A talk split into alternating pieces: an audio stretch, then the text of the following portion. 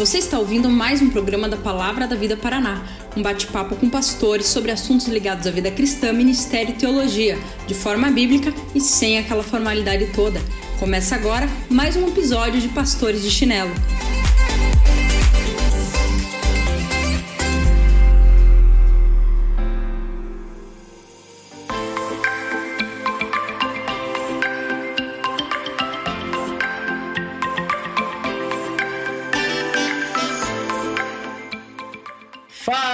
Povo de Deus, beleza aí com vocês?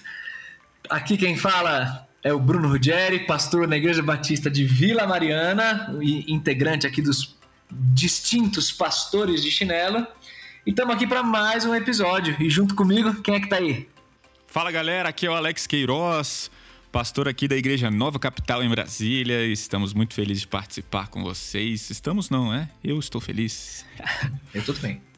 Ninho aqui, Pastor Evandro na, Jardim, na Igreja Batista Jardim Itamaraty, Campo Limpo, São Paulo. Tamo junto de novo. Isso aí, muito bom. Se você ainda não nos segue no Instagram, nas outras plataformas, aí pode seguir, porque os nossos episódios estão tão bombando aí, tá bom? E você não pode perder, seja na plataforma que você estiver assistindo, nos siga. E hoje a gente está fazendo um link com o episódio anterior, em que defendemos na vida da igreja, como a palavra de Deus continua atual, continua viva para o nosso contexto. Ela não é um livro antiquado, um livro ultrapassado. E dando continuidade a alguns temas que a gente abordou rapidamente no episódio anterior, hoje a gente vai conversar especificamente sobre as mulheres e a Bíblia. Então, no texto bíblico, passagens com relação às mulheres e também o papel das mulheres na igreja. E aí eu quero dar uma palavra introdutória de que só tem homens nesse episódio, né? Sempre tem alguém que fala, é, mas só tem homem gravando e vão falar sobre mulher? Como assim? Nós somos pastores e o episódio ele vai ter uma ênfase muito forte em lidar com os textos bíblicos, uma teologia bíblica sobre mulher, né, numa primeira parte do episódio. Então a gente faz aquilo que que é próprio a nós como pastores, né? De explicar a Bíblia, de comentar sobre a Bíblia. E num segundo momento a gente também vai abordar questões práticas sobre a questão das mulheres relacionadas à família, ao mundo corporativo, é, à sociedade, enfim. É, agora, tudo isso de uma maneira bem panorâmica para caber em um episódio apenas. Então consideramos que isso é uma abordagem introdutória para fazer você se interessar mais e mais pelo tema e a gente vai conversando cada vez mais fora dos episódios também, sempre que vocês quiserem nos procurarem, mandarem direct, tamo aí, tá bom? Então vamos começar aqui o nosso, o nosso episódio dentro dessa abordagem, já com expectativas alinhadas.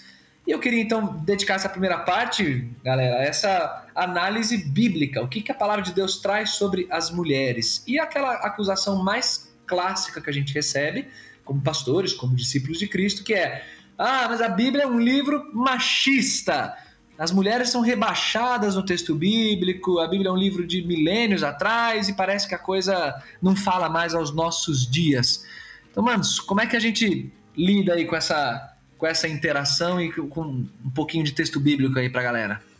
Boa, Bruno. Acho que a gente pode começar afirmando que a Bíblia não é machista. Isso mesmo. Talvez algumas pessoas falem: é, não é possível.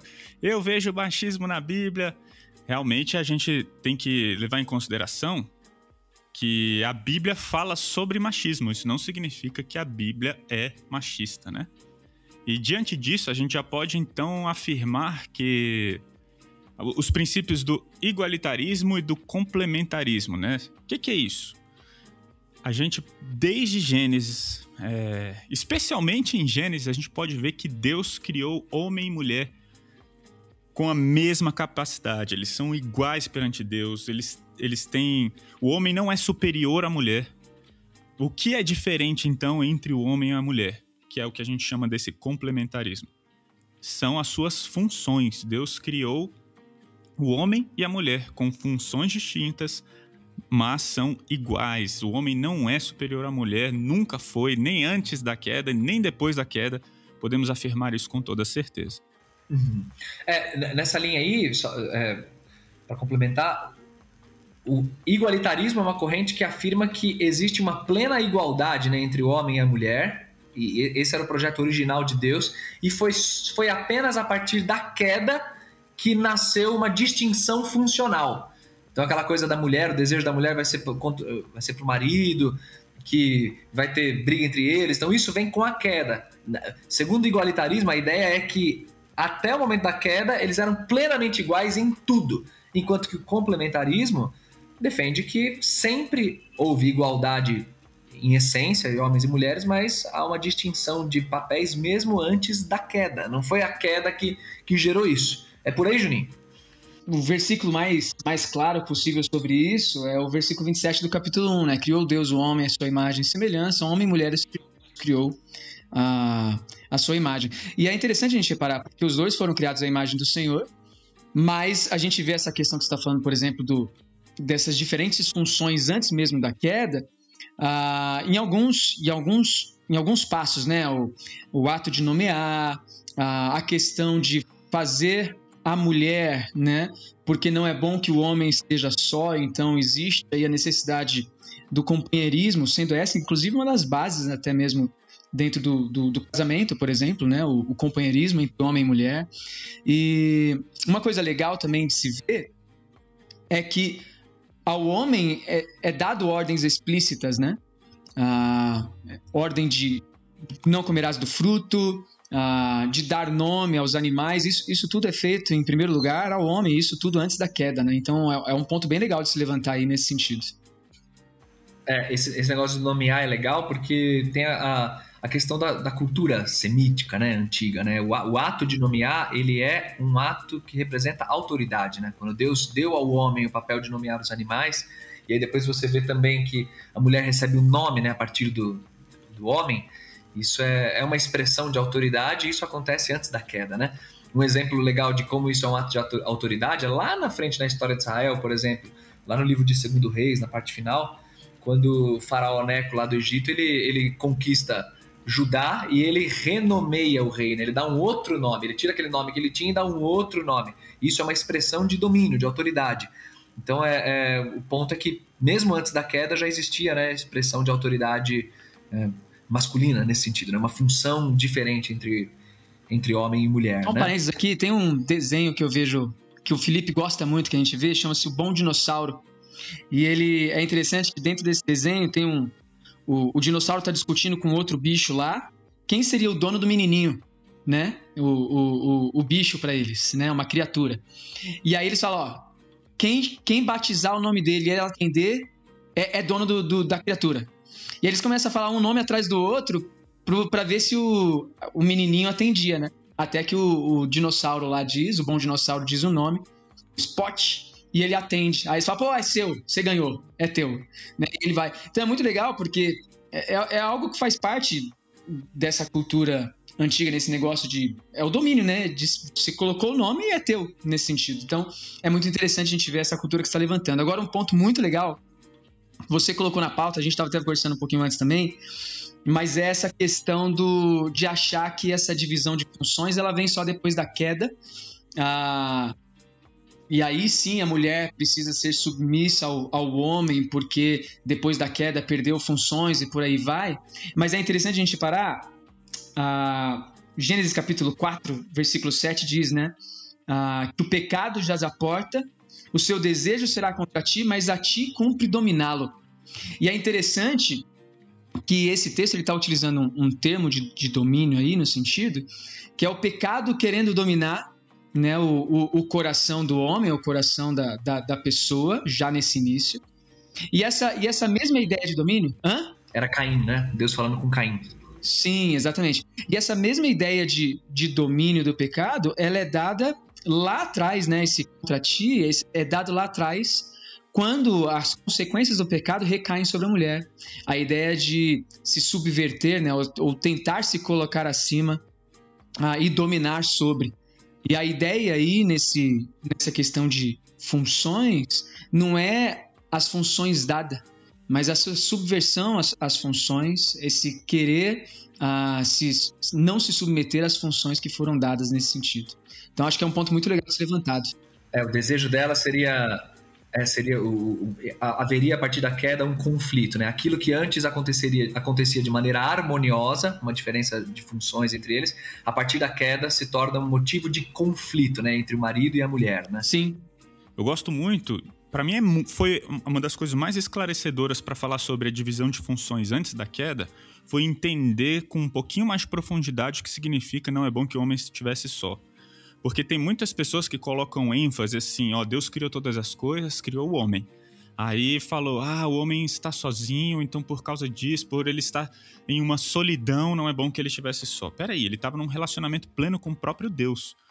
Então, a partir.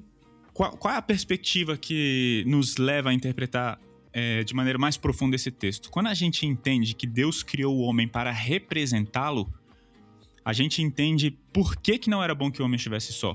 Como que um ser sozinho ia representar um Deus triuno? Ou seja, não é bom que o homem esteja só. Por quê? Porque ele não vai conseguir cumprir a sua missão e o seu propósito sozinho. Nós somos três em um. Eu preciso que o homem. Não é bom que o homem esteja só, porque para ele cumprir a missão, ele também precisa de uma outra pessoa com uma só essência. E aí, é, é por isso que a gente vê ele, o homem deixar pai e mãe e os dois vão se tornar uma só carne. Duas pessoas se tornando uma só carne. No final das contas, essa distinção de função não é nada mais, nada menos porque existe divisão de função na Trindade. Então, assim, isso de cara já responde uma pergunta. Ah, vocês estão falando sobre domínio. Tá vendo como isso é machista? Imagina, domínio da, da dominar o homem colocar o nome, etc, etc. As pessoas têm que entender que por causa da queda, a gente nós fazemos inclusive uma hierarquia de funções. O que, que eu quero dizer com isso? Parece assim, ah, você está colo... então vocês estão falando que eles não são que eles são essencialmente iguais, mas distintos em funções e colocam o homem numa função superior. Peraí, Jesus estava contente com sua função. A, nem a, a gente. A, o homem, é, de uma certa forma, o pecado faz com que a gente fique colocando hierarquias. Isso é motivado pelo orgulho e tudo mais. Mas a grande verdade é que Jesus estava muito contente com a sua função, o Espírito Santo estava muito contente com a sua função. Efésios 1, né, mostra né, essas diferenças funcionais da Trindade, né? Cada, cada pessoa da Trindade com uma função na, no que diz respeito à salvação, né? É muito legal observar isso. Bem legal, cara, bem legal. E, e, até hoje em dia o ato de dar o um nome, né? Essa, essa, cultura que tem, né? Da, quando há o casamento, é daí que vem nessa né, ideia de que a mulher pega o nome do marido. Aí é um aspecto cultural, só um comentário parentético aqui. E também tem a questão até da entrada do, do, pecado no mundo, né? O pecado entrou no mundo por causa de Adão. Embora Eva que tenha tido aquele diálogo todo e tudo mais, mas Adão é, é responsabilizado no Novo Testamento, Paulo é muito claro sobre isso, exatamente porque ele tinha o papel da liderança. Né? A gente olha a questão da liderança como sendo só os bônus de exercer domínio, né? algo assim, de ser mais importante, não é o caso. É, é tem a questão da o ônus da responsabilidade. Né? É, é, o Adão que foi o pivô do, do pecado ali, né? Mas vem cá, então beleza. A gente viu isso aí na, no, no, no, texto bíblico, então tá, tá bem argumentado que desde antes da queda já existiam diferenças funcionais, é meio falácia essa coisa de que só depois da queda que vem. Então é esse complementarismo que, que responde bem a, a ideia, né? iguais em essência, diferentes em funções, o homem e a mulher são. E a gente vê na Bíblia também evidências de que a mulher é importante, né? Eu, eu, eu, da minha parte, quero até colocar que o termo que é usado, aquele termo etzer, o termo hebraico que é usado para descrever a mulher como auxiliadora do homem no ato da criação ali em Gênesis, é um termo que vai aparecer 21 vezes no Antigo Testamento e para a mulher só aparece nesse contexto. Quase todas as outras ocorrências é com referência ao próprio Deus como sendo auxiliar de seu povo, como sendo aquele que acompanha e cuida do seu povo. Eu acho isso de uma honraria, né, de uma coisa muito bonita, né, de não é, não é pouca coisa a, a função que a mulher exerce, né? E a gente tem na Bíblia também, sei lá, exemplo de várias mulheres que tiveram um papel importante, né? Vamos, sei lá, só citar algumas assim nominalmente. É, o que vocês lembram de, de mulherada aí que foi importante no texto bíblico? Débora. Débora foi fenomenal, né? Débora foi fenomenal. E, e Jael, a outra mulher da história que o pessoal esquece, da mesma história de Débora, que Jael quem, quem é responsável. Isso aí do livro de Juízes, né? Sim. O que, mais mulher tem Agora, importante na Bíblia? Pô, vamos falar, desse, vamos falar dessas mulheres um pouquinho, mas, cara, só, só uma coisa muito legal de, de ser notada nisso tudo que a gente está falando aqui é que o, o, esse papel de, de auxiliadora, cara, ele é um papel de honra. Não sei se você usou essa palavra, mas para mim ela faz muito sentido. Ela, é, é, um, é um papel de honra, né, cara? Não, não é um papel menor por ser auxílio, é um papel de honra. Glorifica a Deus na sua função nesse sentido, né? Então é muito legal a gente, a gente parar a pensar nisso. E a ideia, eu acho que a, a, o fato de ser idônea, né, ou completamente compatível, né, que, que é igual a ele nesse sentido, que então essas, essas, essas questões minuciosas do, dos termos aí no, na criação do homem e da mulher, elas mostram essa exaltação da criação. E um ponto que vale a gente relembrar do, do episódio passado também é que a gente está olhando para uma Bíblia e a gente está olhando para um texto que revela o autor não que está lidando com as culturas especificamente e, e, e, tratando as culturas em si, mas está revelando o autor, está revelando o criador a partir dessas culturas. Então, por isso que é importante a gente olhar para todas essas questões que estão sendo faladas aqui nessa análise bíblica. Né? Mas Débora, por exemplo, é um, é um nome muito legal, porque ela surge no momento da história ali de, de juízes que não tinha nenhum rei, que não tinha uh, ninguém a, a, exercendo a, liderança no, no, povo, a liderança de, que, que Deus gostaria que tivesse sendo realizada, cada um vivia e fazia o que era correto a eles. E ela é levantada pelo Senhor para mostrar: olha, eu levanto quem quero, uso quem quero para minha glória. E, e, Débora é essa escolhida. E, e, é muito legal ver isso, né? Deus, Deus pegando ali, falando: olha, eu sou o Deus dessa nação e eu quero mostrar isso através dessa mulher que é minha serva, né? Então é muito legal ver isso nesse sentido. Sabe o que, que eu acho massa nesse, nisso que o Júnior falou sobre Débora? Porque eu já ouvi mais de uma vez pastores, teólogos falando que Débora foi levantada por causa de omissões. Cara, eu, se eu for honesto com o texto, eu não consigo enxergar isso. Eu respeito as distintas opiniões, mas eu não consigo enxergar isso. Eu vejo Deus levantando Débora. Exato. Como juiz. Essa palavra é muito importante. contexto, né? É. Não, porque, cara, parece que assim, só o homem pode exercer qualquer tipo de liderança. Então já a gente já entrando em aspectos práticos aqui agora. Isso não é verdade. Mas, cara, a gente vê Deus levantando Débora como uma juíza dentro daquele contexto, né? Então, para loucura de alguns e alívio de outros. É. Não, quantas mulheres tem, né? Sei lá, acho que se a gente for comentar uma por uma, a gente vai até amanhã aqui. Mas meu, tem muita mulher importante na história bíblica, né? Débora, Jael, você tem Uda, a, a, a, que era profetisa na época lá do rei Josias, foi fundamental numa, numa das maiores reformas espirituais da história de Israel. Uda teve um papel importante como, como profetisa. No Novo Testamento, você tem é, as mulheres que tiveram muita honra no ministério de Jesus, sustentavam inclusive o ministério de Jesus. É, aí depois, mais pra frente, Priscila, né? É, também no, no, discipulado de Apolo junto com a Áquila. Você tem Febe servindo na, na igreja, as quatro filhas de Filipe, no livro de Atos. É muita gente, cara. Tem muita mulher importante no texto bíblico.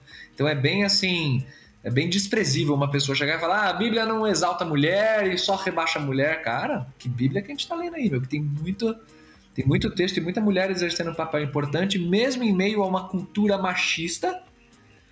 E que o Alex falou muito bem lá no começo. A Bíblia fala sobre machismo, mas a Bíblia não é machista. Então ela conta episódios em que existem machismo, mas mesmo assim a mulher tendo lugar de destaque, né? Mas, mas, mas pulando um pouquinho aqui, mano, é, se a gente for lá para o Novo Testamento, que a gente falou bastante de Antigo, um texto clássico que é usado para defender que assim homem e mulher é exatamente igual e, e devem então ter exatamente as mesmíssimas funções e tudo igual é o clássico Gálatas 3:28 que fala né, que em Cristo não existe mais senhor, escravo, não existe grego e bárbaro e não existe homem e mulher, que todos né, se encontram agora em Cristo. É um texto lindíssimo, inclusive. Mas e aí, Gálatas 3:28 Pode ser usado assim mesmo? É, de, de igualitarismo, não, né? Mas de, de que todos agora, não existe maior nem menor, não existe uh, primazia em nenhuma, só em Cristo, aí sim a gente vê isso. Né? Em Cristo uh, somos todos uma nova criatura e somos todos a essência para a glória de Deus nesse sentido. Né? Então a primazia, nesse sentido, todas elas são, são quebradas porque a primazia se dá somente na pessoa de Jesus. Então acho que esse, esse é um texto muito legal de, de pensar nisso, né? A redenção de cada um. É, não, e até também é só observar os outros elementos do texto, né? Quando fala não existe senhor escravo, não existe grego e, e, e não existe judeu e gentil, né? por exemplo. Essas coisas continuaram existindo. Existem povos distintos, existem é, é, classes sociais distintas naquela sociedade, continuou existindo, e existe até hoje, inclusive, né? E muito distintas. Então, isso existe, é uma, uma tônica que sempre continuou. Então, o que o texto está falando exatamente? Está falando sobre a essência, né? É, todas, todas essas diferenças elas se encontram no mesmo lugar, que é em Cristo. Cristo é a nossa identidade. Então, nenhuma diferença de indivíduos, de classes, do que for, deve ser maior do que o fato de que todos nós nos encontramos em Jesus. Então é sobre isso que Gálatas 3:28 fala, né? E não sobre que não homem e mulher não tem mais distinções nenhumas na, nenhuma na vida.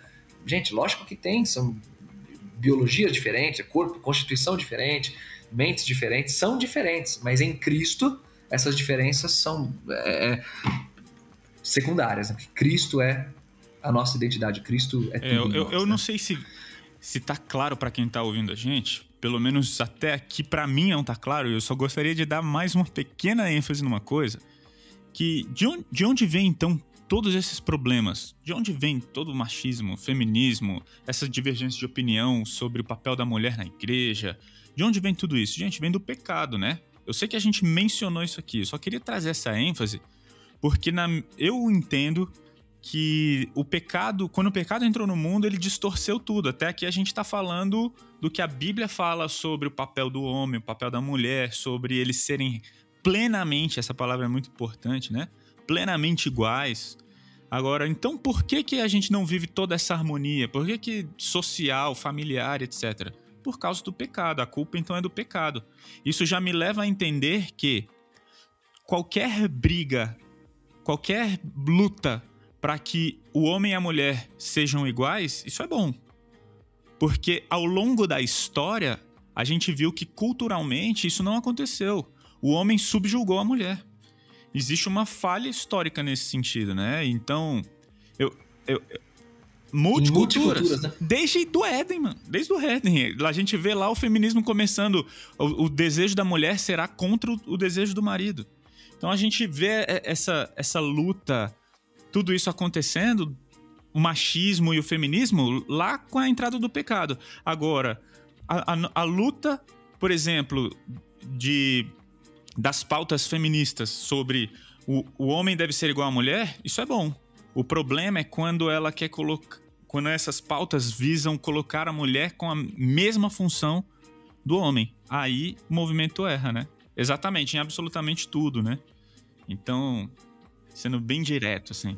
O machismo, machismo é um pecado bem, bem grande que vem lá desde o Éden, que é, é o homem subjugando as mulheres, e a necessidade de, de se olhar com maior, com maior carinho e a pauta feminista, no sentido de defender, não são termos opostos, né? Machismo e feminino, feminismo, né?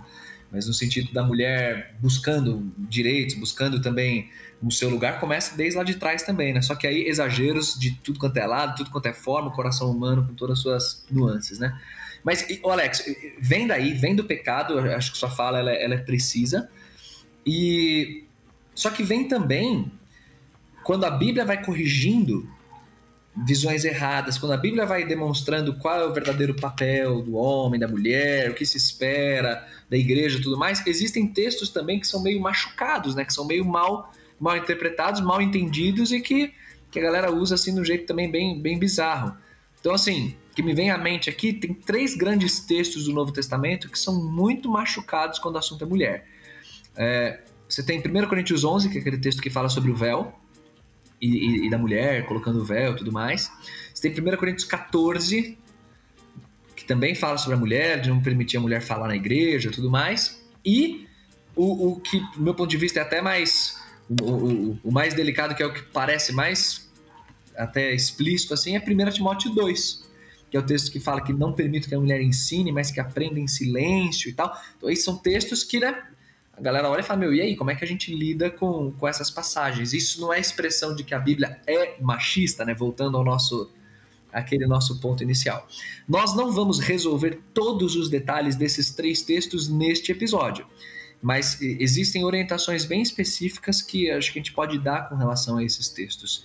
Então, por exemplo, sendo bem objetivo aqui. Em 1 Timóteo 2, se você olhar com atenção o texto de 1 Timóteo 2, você vai ver que ali a questão da paz está sendo muito enfatizada. Paulo fala para orar por paz social, né, para orar pelas autoridades, comecinho do texto de 1 Timóteo 2 é assim. Paulo diz que os homens não têm que brigar, mas têm que erguer mãos santas em todos os lugares, então conflito entre homens ali também na igreja. Paulo fala sobre o, o conflito de, do desfile de Éfeso Fashion Week, porque 1 Timóteo é, é para a igreja lá dos Efésios, né? Éfeso Fashion Week, que era as mulheres disputando quem tinha as melhores roupas, as roupas mais caras. E Paulo fala que é para parar com isso, que é para ser modesto e parar de colocar é, é, exagerado valor em coisas materiais, e enfim. E aí depois você vai ver também conflitos de mulheres com os homens no, no contexto da igreja. Então ali o que estava acontecendo na igreja de Éfeso é que, ao que tudo indica, as mulheres estavam disputando com os homens a autoridade da igreja. Elas, estavam é, realmente assim querendo ditar o ritmo espiritual daquela igreja, estavam reagindo à liderança masculina e, e, e, e aí estava rolando essa treta. Você vê que 1 Timóteo 2 vai falar de paz em todos esses aspectos que eu mencionei aí, e essa parte da, da mulher com o homem também. E aí, quando Paulo fala lá em 1 Timóteo 2 que quero que a mulher permaneça em silêncio, um detalhe bem básico, mas que muita gente perde de vista, é que o termo usado ali para descrever o silêncio, em 1 Timóteo 2, o silêncio das mulheres, é o mesmíssimo termo grego usado no comecinho do capítulo, quando Paulo fala para orar pela sociedade para que haja uma vida tranquila e pacífica. Esse termo pacífica é, é o mesmo termo grego usado para descrever o silêncio que se espera das mulheres. O que nos leva a entender que o silêncio, ali em 1 Timóteo 2, não é um silêncio de boca. Não é que a mulher não pode falar nada na igreja. Que aí o machista abre esse texto e fala: mulher não pode falar. É que o que Paulo queria daquelas mulheres é que elas tivessem uma postura tranquila e pacífica. O que estava acontecendo naquela igreja era o caos, era treta. E aí, quando Paulo fala para as mulheres não permito que a mulher ensine e nem exerça autoridade de homem, aí aqui é, eu entendo que o problema é que as mulheres estavam usando da questão do ensino como uma, um, uma oportunidade de exercer autoridade na igreja, de ditar o ritmo espiritual daquela igreja. Então a questão não era nem o ensino em si, mas o uso do ensino com o objetivo de usurpar a autoridade, de perverter do jeito que Deus é, colocou que as coisas fossem. E aí a, a continuidade do texto, Paulo vai é, orientar a igreja a, a, a, valorizar a autoridade masculina e, e, e, as mulheres exercerem muito do seu ensino naquela função primária que elas têm e, e uma honra tremenda, inclusive, que é no contexto da sua família, no contexto da sua casa. Esse texto, ele é bem, ele é denso, ele tem bastante nuance, que me dá até vontade de fazer um episódio só sobre ele, que ele é muito legal, não, vai dar. Mas um, um último comentário sobre esse texto de 1 Timóteo 2 que eu quero deixar é que alguém pode falar assim: ah, pastor, então é uma questão simplesmente cultural, né? Naquela época, naquela cultura estava acontecendo assim, e aí Paulo orientou. Não, é mais do que cultural. Porque o exemplo que Paulo usa lá em 1 Timóteo 2 é a criação ele diz que do jeito que Deus criou as coisas, a igreja deve expressar dessa maneira também. Então, o papel que o homem tem em exercer a liderança, em ser autoridade espiritual, em ditar o ritmo da igreja, e isso deve acontecer na igreja porque isso é assim desde a criação. A conexão que Paulo faz é lá com a criação, não é só uma questão cultural, então é supracultural. Ou seja, o princípio bíblico de 1 Timóteo 2 é fala lá, porque Deus criou primeiro Adão, depois Eva. Ou seja, né? Agora que, que fique. que eu acho muito importante aqui, o Bruno e Júnior, nós estamos juntos, né? É, o que eu acho muito importante é, é nós identificarmos que essa autoridade é, é o que a gente está falando sobre distinção de função e não de essência. Eu acho isso muito importante, porque as pessoas, quando leem ou quando ouvem a autoridade, tá vendo? Tá falando que o homem é superior. E, sabe? É, é melhor. É melhor, né? É porque Isso. culturalmente, né? Culturalmente a chefia e aí é sempre melhor, a, né? A, a interpretação, Tem, tá vendo como a Bíblia é machista? Tá vendo como a Bíblia é machista? Tá falando que o homem tem autoridade sobre a mulher, que absurdo. Cara, quem, quem tá falando que ter autoridade sobre alguém significa que aquela pessoa é melhor? Então, assim, eu tenho autoridade sobre, sobre os filhos, isso é muito menos polêmico, né? Apesar que estão vindo algumas correntes por aí, que daqui a pouco a gente pode gravar um episódio. Mas eu tenho autoridade sobre os meus filhos. Significa que eu sou melhor que ele? É claro que não. Diante de Deus eu sou melhor? Não, não sou melhor que ele, entendeu? As pessoas, as pessoas, eu acho que elas, quando elas leem alguma coisa, elas leem na sua cosmovisão cultural que acabam levando as pessoas para uma interpretação equivocada, né? É, e se esquece até da lógica do reino, né? A lógica do reino é aquele que, que quer ser, uh, que quer liderar, quer ser líder, seja o que serve. A autoridade ela é, é uma, uma posição dada por Deus, é, ela é dada para que a gente sirva os outros. Então, é muito importante lembrar disso, né? Quem quer ser o maior, que seja o menor. Então, a lógica do reino é muito diferente da nossa cultura. Agora, uma coisa legal de se ressaltar nesse texto também que está falando, o, o Brunão e tal, é o seguinte: é que ah, não faria sentido, se fosse de fato para ficar em silêncio, de palavra, de não falar, de não ensinar, não, é, não faria sentido ele usar um, um argumento supracultural, porque aí estaria muito dire diretamente ligado à cultura em si, o, a proibição de falar em si. Mas como aqui é uma, é uma postura e uma adequação a, a uma definição de funções dada desde a criação, isso faz muito mais sentido, até porque quando a gente olha para 1 Timóteo 3, que é logo em seguida essa passagem que a gente está falando, vem as características ah, do presbitério e do diaconato. E aí, nas características do presbitério, a gente vê características específicas para o pastor, depois a gente vê características específicas para o diácono e para as diaconisas, que faz muito sentido, né? Ah, por exemplo, no, no, pastorado, no presbitério, não tem nenhum tipo de divisão, mas no diaconato já existe algum tipo de divisão nessas funções dadas. Então é interessante a gente ver que está tá tendo uma linha de raciocínio muito, muito clara aí de Paulo nisso tudo, né? Uma ressalva importante que a gente vai dar, esses textos, de verdade, gente, eles merecem assim um tempo muito grande para lidar só com eles. Mas a ressalva importante é a seguinte: existe são textos é, é, que já levantaram muita polêmica, né? E existem posicionamentos distintos nesse sentido. Então, por exemplo, eu defendi aqui que o problema não era o ato de ensinar em si, mas é o, o, o, o exercício de autoridade, é o uso do ensino como usurpação de autoridade. Há quem defenda que só o ato de ensinar por si só já é um exercício de autoridade, então a mulher não pode ensinar de maneira alguma é, homens adultos ou, ou, algo assim na igreja. Eu não entendo que esse texto fale sobre isso. Agora, essa é uma discussão mais, mais ampla, mas acho que é importante deixar essa, é uma essa discussão, ressalva. Essa é uma discussão muito interessante e, ao, ao mesmo tempo, na prática, ela é muito complicada, né? Porque quem defende... Eu só estou tentando puxar sardinha aqui, mas é, pode é, dar uma espinhada que merecem, vai. Na prática é complicado porque a ah, mulher não pode ensinar, mas criança pode, né? Tipo assim, então assim. Isso. E começou a ter pelinho no sovaco, Alex, como é que faz? Começou Exato. a ter pelinho no sovaco e agora? Cara, é criança ou não é? crise, né? Tem esse bigode é. que o Bruno tem Quando que aí, para. aí tudo, velho. Não, meu bigode, meu bigode é, é, bonito demais, gente. Pena que vocês não veem.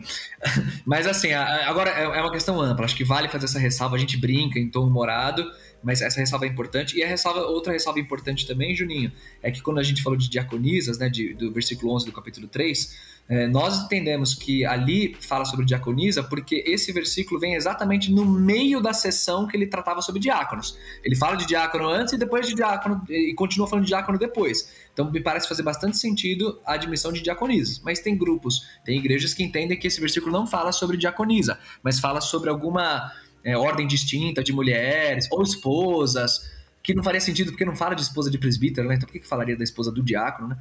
E é, mas ou, ou, até algum tipo de ordem separada, uma ordem de mulheres solteiras ou algo assim. Enfim, eu acho que essa ressalva é importante, gente, porque o texto bíblico ele, é, ele deve ser valorizado e muita atenção no que eu vou falar agora. A gente fala sobre esse tema de um ponto de vista muito sociológico.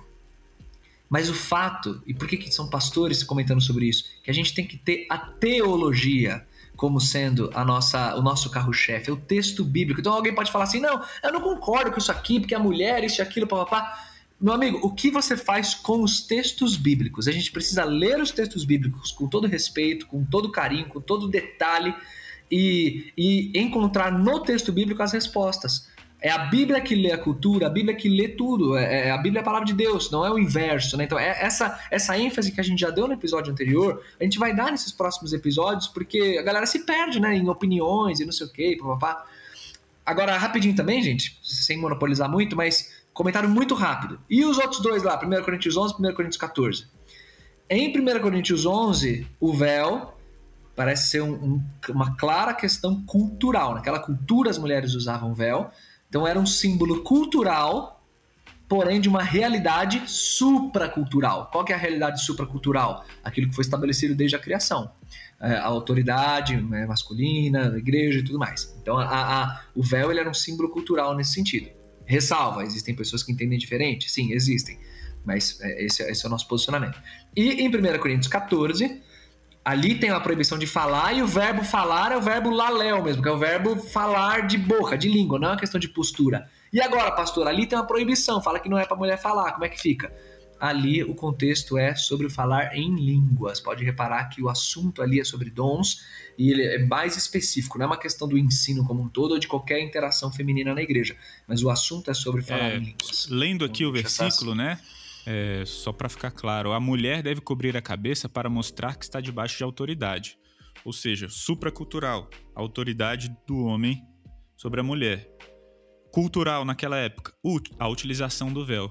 Por que, que as mulheres hoje não utilizam véu? Simplesmente porque culturalmente isso não, não é uma demonstração de submissão e autoridade. Ponto final. Na nossa cultura.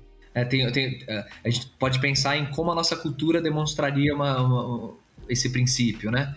E aí, e aí, em termos culturais, seria. A gente pode refletir sobre isso, né? conversar sobre isso, como. É, na postura, no respeito, no, enfim, aí teriam outras. Na, na, vestimenta, poderia, talvez, enfim, teriam outras coisas que a gente poderia comentar.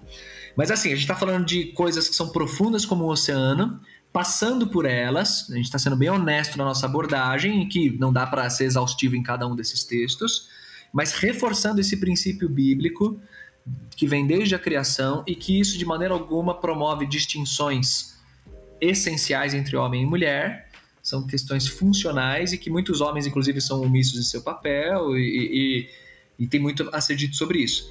E agora, então, que a gente tem que entrar, gente, nessas questões mais práticas sobre esse, esse tema, né? Porque, beleza, Aí, vocês estão defendendo aí do auge da masculinidade de vocês, que tem diferenças, que o homem é autoridade, blá, blá, blá, blá, blá. Mas e aí, na prática? Numa cultura que oprime mulher, numa cultura que mulher ganha menos que homem por ser mulher, ou numa cultura que, blá, e tem um monte de coisa que a gente vê é, realmente maldade acontecendo no, no âmbito prático sei lá, se a gente dividir, por exemplo, em âmbito familiar, né, contexto de casamento, âmbito eclesiástico, igreja, ministérios, âmbito corporativo, social, profissões, tudo mais. Como é que fica essa questão da mulher? Como é que é a questão do, da submissão do casamento, em poucas palavras? Como é que a gente argumenta sobre isso em um contexto que tem tanto homem batendo em mulher? Cara, Como é que fica perfeito. isso aí? Cara, eu foi lindo você mencionar que tem homem batendo em mulher. Isso está errado, né? Isso está errado.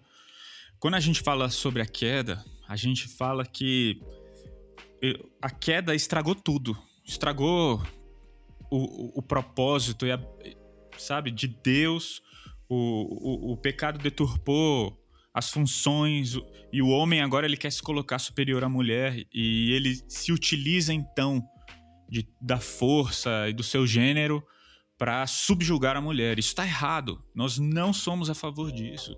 Quando a gente fala que o homem tem autoridade sobre a mulher, não significa que o homem decide todas as coisas, é o homem que escolhe a cor que vai pintar a parede da casa. É, mulheres, se submetam a isso. Não, é sério, a gente, indo para o aspecto prático, né, cara? Porque tem muita gente que acha isso, tá vendo? A minha mulher não, não, não tá se sendo submissa. Por quê? Porque eu falei para ela fazer um café, ela não fez. Cara, não é isso. O Júnior mencionou aqui sobre a liderança, que, que o reino, a, a, visão do reino e do evangelho muda todas as coisas, né? E uma das coisas que Deus quer restaurar e que Deus restaura no evangelho é o papel do homem de maneira correta. O homem, o que, que significa o homem ter autoridade sobre a mulher? Na prática, significa que ele vai amá-la incondicionalmente. Isso fica claro lá em Efésios capítulo 5, versículo 25, quando Paulo fala: "Maridos, morrer por ela" né? Então, e, e, e, assim, cara, é contracondicional. Ah, mas a minha mulher não é submissa. Cara, Deus não tá falando para você amar sua esposa só quando ela é submissa. Deus quer que você ame ainda se ela te desrespeitar. Isso sim é o amor. Isso sim é o amor bíblico. É isso que o evangelho quer resgatar. É isso que, que a, a gente tem que entender, né? Então, O, o, a grande verdade é que o evangelho acaba com aquilo que o pecado estragou, que é homens bananas. O, o, o pecado fez com que os homens virassem bando de banana, são omissos, não sabem liderar, não sabem exercer a autoridade de maneira correta. Então, o que o evangelho quer fazer é resgatar essa autoridade de uma maneira amável, uma liderança serva, uma, um, assim como Cristo Jesus. É. Que a gente fala de submissão, né? E, e, já imagina o homem, sei lá, brucutu, ignorante, ou. E, e, e, quando você vê as, as demandas que o evangelho traz ao homem, né? Ao macho ali, é, é de fazer qualquer homem tremer do dedinho do pé ao último fio do cabelo que é amar a mulher como Cristo amou a igreja, que se entregou e morreu por ela. É o que 1 Pedro 3 fala, viver a vida comum do lar. Quer dizer, participar das questões do lar, das, das coisas comuns do lar. Não é essa coisa tipo, ah, a mulher que faz tudo e o homem não faz nada. 1 Pedro 3, o que, que você faz com esse texto, homem? É, é lá, ah, e o Antigo Testamento? Cara, vai lá ver Deuteronômio 24, quando fala que o homem recém-casado tinha que ficar um ano para fazer a mulher dele feliz, ficar um ano em casa, para fazer a mulher feliz. Então, tipo, isso é um texto bíblico escrito há milênios.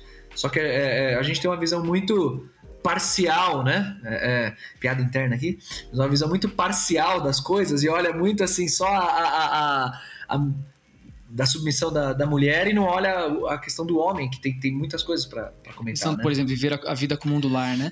Muito natural, culturalmente falando, para a época em que foi escrito, o homem passar o dia fazendo seus afazeres que sejam lá, tudo mais, e nem aí para a esposa, só vê a esposa quando quer. E, e, a ideia do texto é justamente contradizer isso. Fala, cara, você tem uma esposa para cuidar, para amar, você tem uma esposa para estar tá junto dela, né? É, e o princípio do companheirismo, por exemplo, de Gênesis 1, né, é, precisa ser vivido nesse sentido.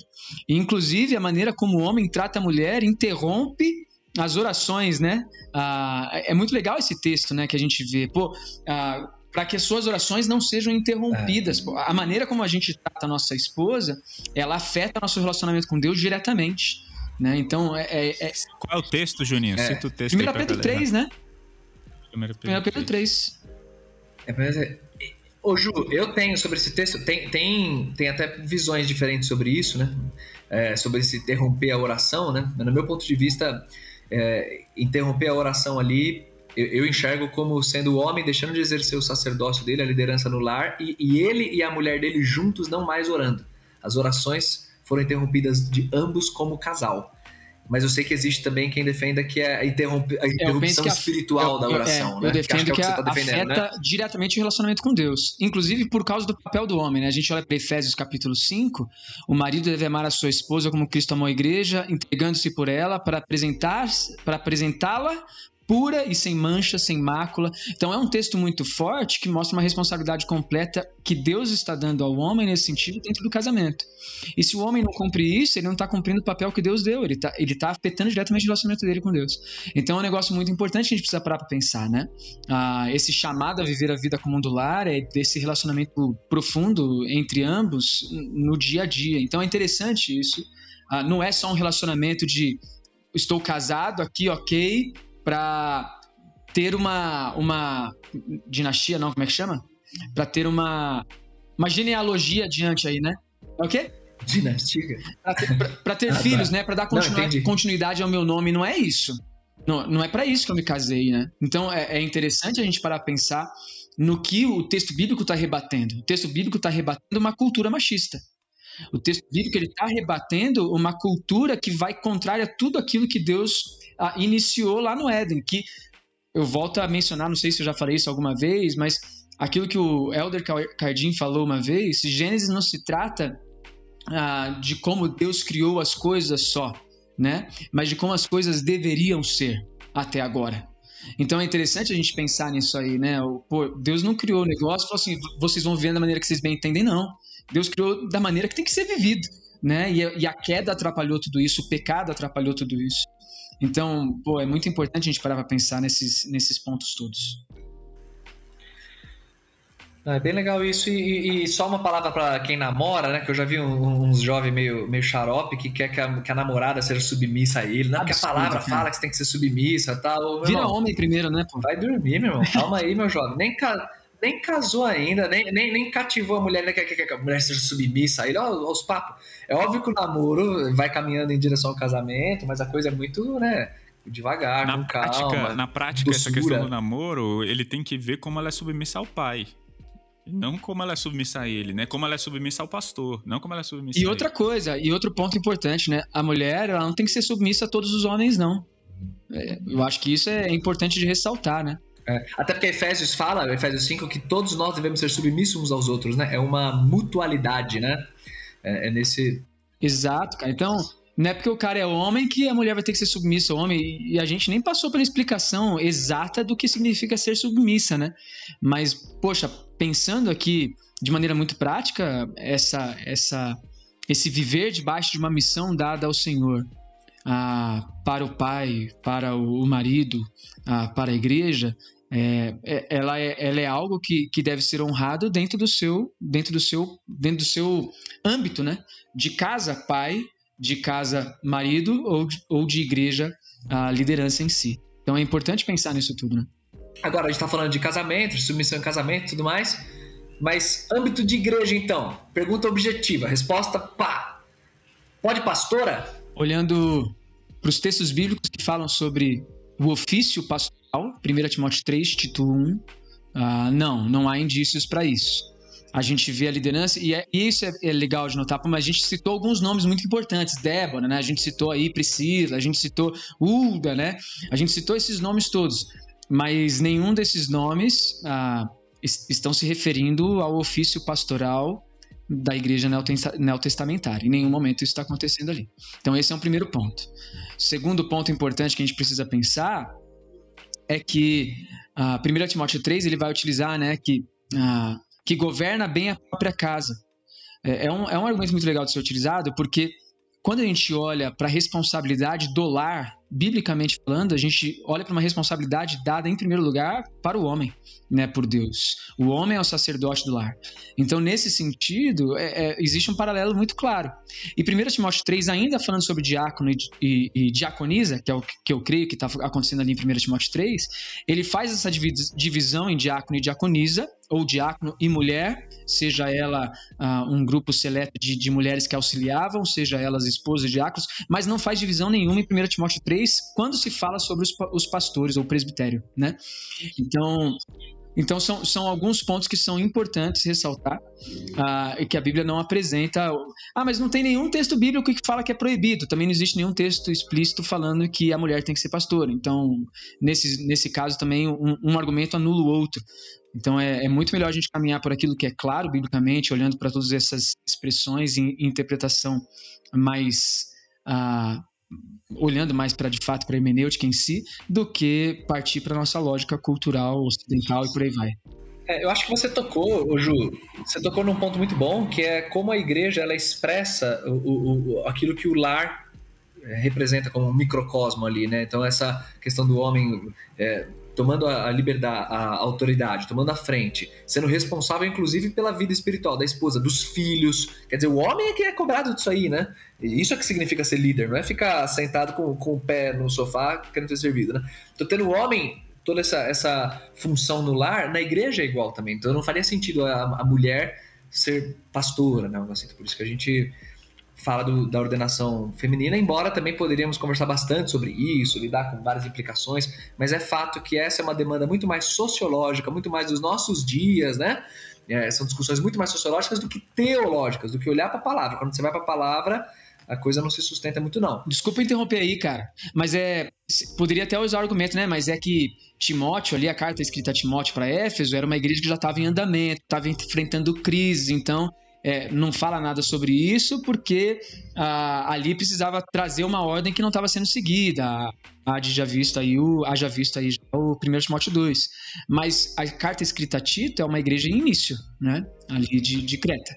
E não tinha nada é, disso. É de Creta, né? né? Então acho que esse é um, é um ponto legal da gente, da gente lembrar também e pensar sobre isso. É, agora, se, beleza, se é ponto pacífico, então, entre nós aqui, né, que, no, aqui no, no, então não, não tem pastora, não tem ordenação feminina. Mas e nas outras áreas da igreja? Professora de EBD, aí no louvor, a mulher pode falar alguma coisa no microfone ali para a igreja, as outras, os outros ministérios da igreja, como é que fica, Alex? Cara, ou se pode. Amém. Com certeza. Amém, amém demais. Amém demais. Eu. Cara, dentro dessa argumentação, é, eu acho que o, o quando a gente estava conversando, falando sobre a dificuldade de interpretar, interpretar 1 Timóteo 2 é o ponto, né? Por exemplo, falar em público é exercício de autoridade? Sim ou não? Então eu acredito que o ponto central esteja aí. Tem pessoas que viram e falam assim, ó. Ou seja, qual é o ponto bíblico aqui, pessoal? Como o Bruno está batendo na tecla. Não é uma discussão sociológica, é uma discussão teológica. Qual é o ponto bíblico aqui? A mulher, é, o homem exerce autoridade sobre a mulher dentro de casa. A mulher deve ser submissa ao homem. Essa já falamos. Cuidado, essa autoridade não quer dizer que ele é superior. Ponto. É, diante disso, quais são? A gente estava falando sobre o véu, né? o véu era um sinal de submissão. É. Quais são, é, hoje na nossa cultura, sinais de submissão da mulher ao homem? A gente pode discutir isso, eu não parei para pensar ainda. E da mesma forma, quais são, quais são as coisas que mostram que o homem é, exerce função de autoridade? Ou seja, que apenas o homem, se existe distinção de função, inclusive hoje, quais são na a, a, os aspectos práticos que mostram que apenas o homem deve exercer determinada função. Então, a pergunta é: ensinar em público é uma demonstra uma distinção de função? Sim ou não? Eu entendo que não. Por quê? Pô, minha, da mesma forma que eu sou autoridade dentro de casa, a minha esposa ensina os meus filhos. A minha esposa conta, ensina a Bíblia, ora com eles, fala bastante com eles. Na verdade, eu diria que até mais do que eu em questão de proporção. Então, assim, ela tá lá constantemente falando, falando, falando, convive mais do que eu. Ponto. Então, assim, se a gente continuar nessa linha de raciocínio que nós estamos aqui, falando que a igreja essa grande família, é, da mesma forma, por que a mulher não poderia ensinar, falar e, e tudo mais? Então, existe a gente tem que entender quando que as práticas sociais interferem na nessa, nessas questões essenciais, né? Agora sim, Alex, o dom de ensino não é dado só não é, não é dado só para homens. O dom de ensino não é dado só para homens. Se a gente for para pensar, né? A distribuição dos dons dados pelo Espírito Santo não é dada só a homens. Então, ah, dom de cura é para mulher, dom de ensino é para homem, dom de presidir é para homem, dom de sei lá, qualquer outro dom é, é para mulher. Não faz sentido algum a gente fazer essa divisão, porque a própria Bíblia não faz isso. Então é importante a gente parar pensar nisso. Agora, isso não é uma crise para a gente, porque a gente já bateu no o martelo aqui, dizendo que ah, o ofício pastoral é um problema, nada mais, né? Ah, nesse sentido. É, então, pô, qual a crise, né? É, a crise é para aqueles que vão falar que a mulher não pode ensinar. A gente não está falando isso em nenhum momento. A gente está falando que o ofício pastoral é designado para homens, porque simplesmente é uma determinação ali das cartas ah, paulinas olhando para argumentos supraculturais. Então esse é um ponto importante que a gente precisa pensar. Agora, o Bruno tá doido para falar, né? Pode falar, Bruno. Eu, eu continuo depois. Tá, não, eu, eu, eu, ia mencionar que a gente só precisa ser sensível a cada contexto, né? Obviamente tem várias igrejas, vários contextos distintos, e a gente não quer aqui por meio desse episódio ditar a regra de como que tem que ser na igreja local de quem está nos ouvindo. Tem que ser do jeito que a sua igreja local funciona, seja submisso à sua liderança, tudo mais.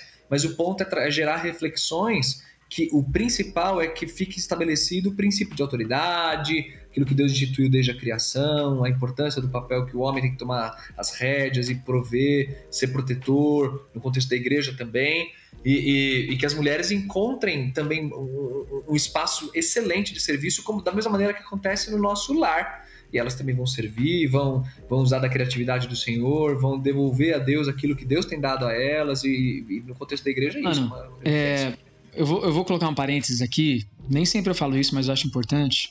Nem sempre tem que ser da maneira que a sua igreja local faz. Eu sei que está falando isso na maior das boas intenções, que a gente está pensando em igrejas bíblicas que estão querendo olhar para a leitura bíblica de fato correta e, e temos divergências doutrinárias em alguns aspectos.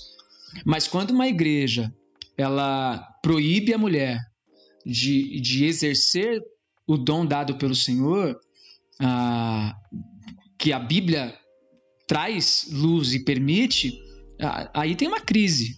Eu, eu não sei se aí deve ser o seu lugar, sinceramente.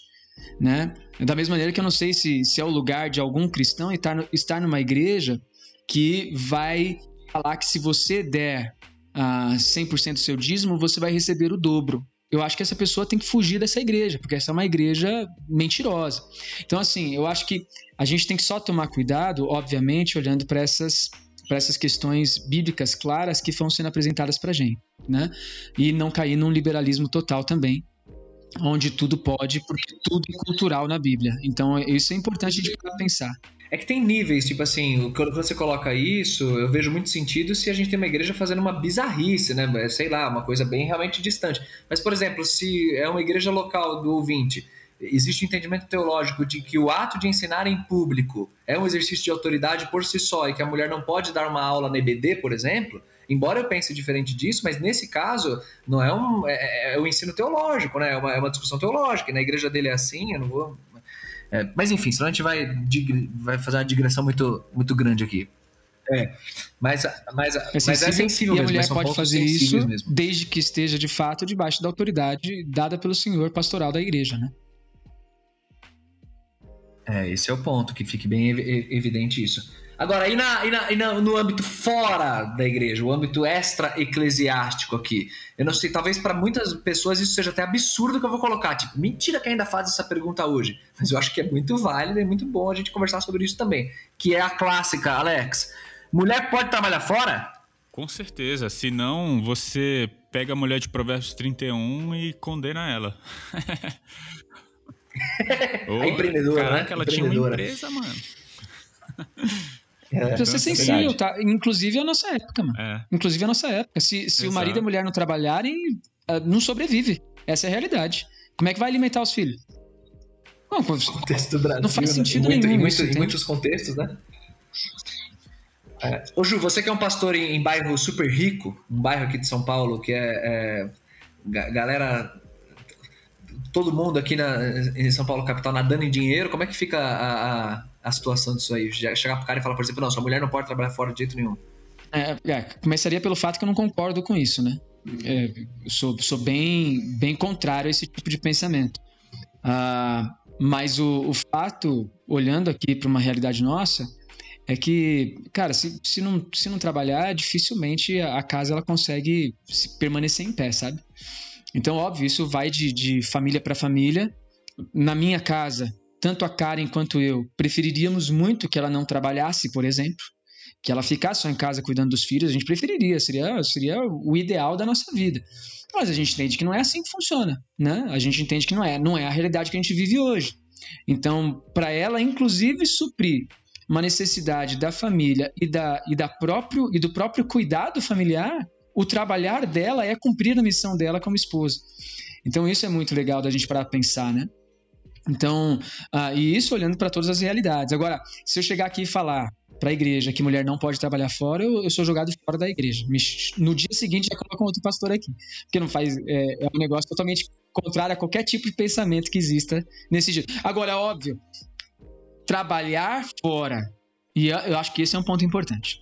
Trabalhar fora simplesmente por uma questão de, de luxo, onde você vive isso para ter uma vida muito mais tranquila, muito mais sossegada, sendo que você está deixando de lado a responsabilidade do cuidado dos filhos e terceirizando isso para os filhos ficarem oito horas por dia na escola sem ter, sem ter a presença dos pais ou de pelo menos um deles, sendo que isso seria possível, eu entendo isso que isso é uma negligência de uma responsabilidade que Deus nos deu como pais para com os nossos filhos. Então, é, é, aí uma reflexão muito boa. Né?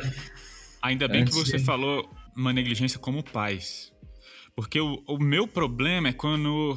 E, e nisso, cara, eu, eu acho importante. Eu acho que muitas vezes o pautas feministas fazem sentido quando o homem delega tudo isso para a mulher. Ó, você, é bom trabalhar, então trabalhe, mas também é sua responsabilidade cuidar de casa, cuidar Exato. da educação dos nossos é, filhos, é. cuidar de tudo isso. Cara, e como a gente tá falando aqui, a responsabilidade é do, do homem, como a gente falou, que o homem é sacerdote do lar, o homem é autoridade do lar. O que, que isso significa na prática? Que, na prática, quem tem que educar e apontar os meus filhos, levar os meus filhos para Cristo, sou eu. Sou eu, como pai. Eu que. Exatamente. Na, não significa. Que, boa, você matou a charada. Não significa que a Thalita não faça isso também. Significa que eu vou responder perante Deus, assim como Adão respondeu diante da queda do pecado, né? Ah, mas Deus perguntou para a mulher, mas o, o, pecado só entrou no mundo quando Adão pecou, de acordo com Romanos capítulo 5, né? Então, cara, a responsabilidade final é nossa. É, e isso tem que ficar muito claro. Eu, eu, é por isso que eu acho que o evangelho conserta tudo, né? Aí eu, eu vejo, por exemplo, Jesus lidando com mulheres na sociedade. Pô, cara, Jesus ele, ele ele foi ao encontro de mulheres que a sociedade marginalizava, né? E, e, e tudo mais. Cara, eu, eu, eu acho muito importante a gente ter essa, ter essa abordagem do evangelho para entendermos essas, essas questões, né? Sobre o papel. Sim. E, sobre, e, e pensando sobre a mulher, mas e, também até incluindo o homem nessa fala que eu vou, vou trazer agora, é, lógico, a gente responde, né? Pode trabalhar fora? Pode. Mas é claro que existem critérios e, e a gente tem que estar tá muito claro naquilo que Deus nos chamou também, da nossa vocação, em termos de cuidado com a família, cuidar dos filhos, cuidar do casamento. Então, assim, mesmo é, o homem também, né, não só a mulher, no que eu vou falar, mas assim, a partir do momento que você percebe, pegando carona lá na fala do Júnior, que o fato de você trabalhar fora poderia ser algo, por exemplo, é, reavaliado, que vocês conseguiriam ter um padrão de vida um pouquinho menor, mas sobreviveriam bem e, e, isso proporcionaria um tempo maior em casa, com os filhos, um investimento melhor no casamento e tal. É, será que não era melhor optar por isso? Porque, assim, é fato. Se você pega Tito capítulo 2, por exemplo, que fala para as mulheres mais velhas, ensinar as mulheres mais novas a serem boas donas de casas, a cuidarem, né, a, ter, a terem essa, essa ênfase também no lar. É, essa é a nossa função primária. E, e, aí, nesse sentido, o trabalho fora, ele vai, ele vai orbitar em torno disso, ele vai ser adaptado, mas sem perder esse pilar que é a nossa função é, primária. Então, esse, esse critério eu acho que é muito importante de, de enfatizar, né? Que numa sociedade urbanizada, em que o alimento está no mercado, você simplesmente vai e compra tal, às vezes até a diferença entre homem e mulher fica meio... É, fica mitigada mesmo, né? Ah, não tem diferença nenhuma. Mas se você pensa numa... Vamos brincar aqui numa série do Netflix, um mundo pós-apocalíptico, é, a constituição física, biológica, por que, que o homem é como é, por que, que a mulher dá a luz aos filhos, por que, que a mulher tem o corpo que ela tem, tem os hormônios que ela tem, o homem tem o corpo que tem, os hormônios que tem. Então, em sociedades primitivas, né, normalmente você vai ver o homem indo atrás lá da caça, se expondo, o papel de, de proteger, o papel de, de ir para cima, e as mulheres ficariam é, no cenário de guerra, né, cuidando do lar, cuidando das crianças tudo mais. Então, num contexto fora desse contexto urbanizado que a gente vive, até nisso, é, você vê essa distinção de, de funções, né? Então é importante ter isso em mente. Não sei se eu viajei demais, né? É, Deu pra entender o que eu, eu falei, né? Eu não acho que você viajou demais, não. Não quero estender demais o, o episódio. Mas as perguntas que são feitas vão exatamente para esse lado. É como se fosse assim: é responsabilidade do homem o trazer dinheiro para casa? É, essas são perguntas que me fazem, né? Tipo assim, então tá, mulher pode trabalhar, mas eu não quero ok, isso aí tá ok, mulher pode trabalhar, mas de quem que é a responsabilidade? É do homem? E, e, o, e o homem que não trabalha? Ele tá errado? Ele deveria trabalhar? E aí? É, eu entendo que a gente tem que observar o ideal, o ideal de como as coisas foram criadas, o ideal que Deus espera de nós, mas sermos sensíveis a situações pontuais, né? Que existe na vida de uma família. O homem foi demitido, o homem está desempregado, então, ele é menos homem por isso. circunstâncias, não. né, cara? É... Cada caso. Isso. Temos que ser sensíveis aos casos, mas sempre olhando o norte daquele princípio do ideal que Deus colocou, do homem provedor, sim sendo né? líder no lar, sendo provedor, sim, ele indo trabalhar, ele indo caçar, ele protegendo, ele indo pra guerra. É isso mesmo. Você é vê isso na queda, né? Quando agora, ó, Deus falou, agora você vai ter que trabalhar, vai suar pra caramba. E pra mulher, ó, você vai, na hora de ter filhos, vai doer demais. Então, assim, você uhum. vê de uma certa forma uma, uma responsabilidade. As funções Exatamente. ali descritas, né, também. que antes aconteciam em harmonia e depois da queda acontecem penosamente, como o trabalho também que você citou, né, que era harmonioso e depois agora é suor do teu rosto, a pedra, a terra produz cardo, abrolho, espinho. Mas é, é, essa lógica é muito importante. A gente mira o ideal, mas tem que ser sensível às circunstâncias pontuais da vida. Isso acontece, né? É, só não tem que subverter a coisa. Eu até ia, eu vou falar aqui uma coisa. Eu, eu quero caminhar para o final do nosso episódio, viu? Porque a gente pode falar muito ainda sobre isso mas esse episódio, o objetivo é provocar. Meu irmão, se, se o ouvinte ele, ele, ele, ele participou, ele, ele, se interessou mais em olhar para o texto bíblico, interagir com essas questões, nosso objetivo, meu, já está em grande parte cumprido. Eu ia gastar essa ilustração na minha consideração final, mas eu vou gastar agora que o Alex falou é muito pertinente. E aí depois eu já abro para vocês também fazerem as considerações finais, tá? É, para quem ouça essa ilustração aqui, para quem é músico, toca violão, uma coisa assim. O violão é um instrumento de algumas cordas é, cada corda tem uma nota e uma, uma, uma, tessitura. Quer dizer, o que é tessitura? Ele aguenta, aquela corda aguenta uh, ir até um determinado, uma determinada nota grave ou até uma determinada nota aguda. Se a gente pegar as duas cordinhas mais agudas do violão, falando especialmente para quem não toca violão, mas ouça isso aqui: se pegar as duas notinhas mais agudas, é, elas são notas diferentes. Mas você consegue, se você quiser, se você forçar ali, você consegue afinar para que essas duas cordas produzam exatamente a mesma nota. Você consegue fazer isso. Mas na prática, sabe o que acontece? É que se você fizer um uso prolongado disso, uma corda que foi feita para tocar a nota Si, você apertar ela para ela ir lá para o Mi, que é mais agudo, você consegue fazer ela, ela, chegar lá? Você consegue, mas no uso prolongado você estraga aquela corda, você arrebenta. É porque ela não foi feita para tocar naquela tessitura, ela foi feita para tocar numa outra tessitura. Então a gente tem que respeitar é, a tessitura que Deus nos deu, que Deus fez cada um. E no caso do homem e da mulher também. Você consegue rodar numa frequência maior? Você consegue fazer tal coisa como mulher? Isso, aquilo, aquilo outro? Você consegue? Você consegue. Você consegue ser um atleta de alto rendimento? Você consegue. Você consegue ser presidente de uma empresa? Consegue. Mas você tem que ter muita sensibilidade para observar em que medida essas coisas de repente podem te fazer girar numa frequência que não é exatamente aquela que você foi feita para fazer, e, e, e, aqui e ali gerar alguns danos específicos. Então, é, essa sensibilidade é boa de entender que somos diferentes, é, mas que o, o, o, nosso objetivo é servir a Deus dentro daquilo que, que Ele nos criou, daquilo que Ele nos formou. Assim eu encerro minha participação. Alex Júnior, considerações finais sobre o tema? Cara, minha consideração final é, é simples. Vou deixar o Júnior encerrar aí. Os excelentíssimos pastores mas, ah, cara, a minha colaboração é. Olha para a Bíblia. É... A minha consideração é simples. Eu não. Eu... A gente não quer aqui fechar o tema, pronto, com esse episódio, todas as perguntas estão respondidas. A gente fala disso com bastante humildade, é, reconhecendo inclu inclusive a possibilidade para melhorias e, por que não erros, né? Nós podemos melhorar, nós queremos crescer e é, a gente quer ser fiel à palavra de Deus, a gente quer ser fiel à Bíblia.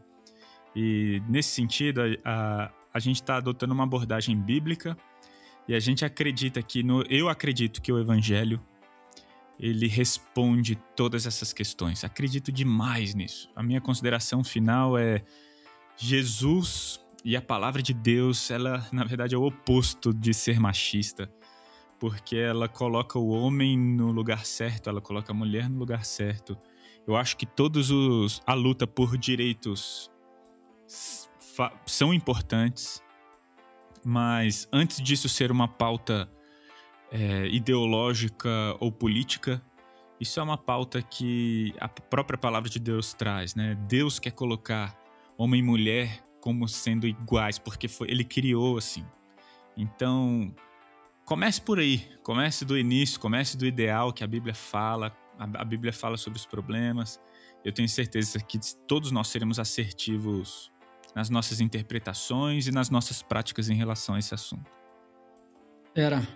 É uma coisa que vale, vale considerar também, terminando a participação minha aqui também, é o fato de que muitos dos problemas que nós temos hoje com relação à interpretação do papel da mulher na igreja, da interpretação bíblica, do de quem é a mulher, da sua identidade, até do, do homem, né, na sua autoridade, no, na, na, no uso dessa autoridade, ela se dá a, a erros interpretativos, erros de, de, de, fato da própria igreja ao longo da história, uh, que partem de, de, de abraços né, ao, ao, pensamento da cultura e da época que se vivia sendo prolongado ao longo dos tempos, independente das mudanças e independente do evangelho que transforma tudo isso.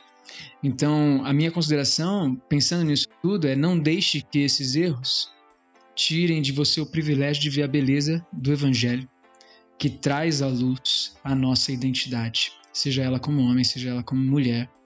A, a, Bíblia ela apresenta de fato a beleza da criação, a beleza do próprio Deus, quando a gente a, olha para essas coisas da maneira que Ele quis e que Ele quer. Né? Então, acho que esse é um ponto muito legal nesse sentido de ser ressaltado. Que legal. E eu sou um homem muito sem palavra, porque você falou um negócio que me. Que é impossível não comentar. Eu disse que ia encerrar, mas você falou um negócio que eu achei muito legal, Júnior, da questão dos erros, né? É, a nossa sociedade, ela vê os erros que acontecem é, nos homens e aí querem consertar esses erros, não melhorando os homens, mas às vezes até piorando as mulheres. Um exemplo bem bobo é assim, aquela coisa de, ah, a mulher tem que ter um, um homem só pra vida, o homem é todo galinha. Tipo, o erro tá no homem, entendeu? Mas aí o que, que a sociedade faz? Então a mulher tem que ser galinha também. Tipo, não, mano, não é assim. É, vamos olhar. Vamos olhar pro evangelho é, e, vamos, e, vamos, consertar exatamente o homem que tá, tá torto. Mas chega, senão eu não resisto, a gente fica conversando aqui. Galera, privilégio gravar esse episódio com vocês. É, você que está nos ouvindo, muito obrigado pela participação. Qualquer crítica, qualquer coisa que você não concordou, escreva para o Alex e para o Júnior. Qualquer elogio, me escreva. Né? Farei questão de, de ouvir e que Deus abençoe muito você no seu estudo da palavra, seu estudo teológico e vamos valorizar a Bíblia porque ela é linda demais ainda hoje. Amém?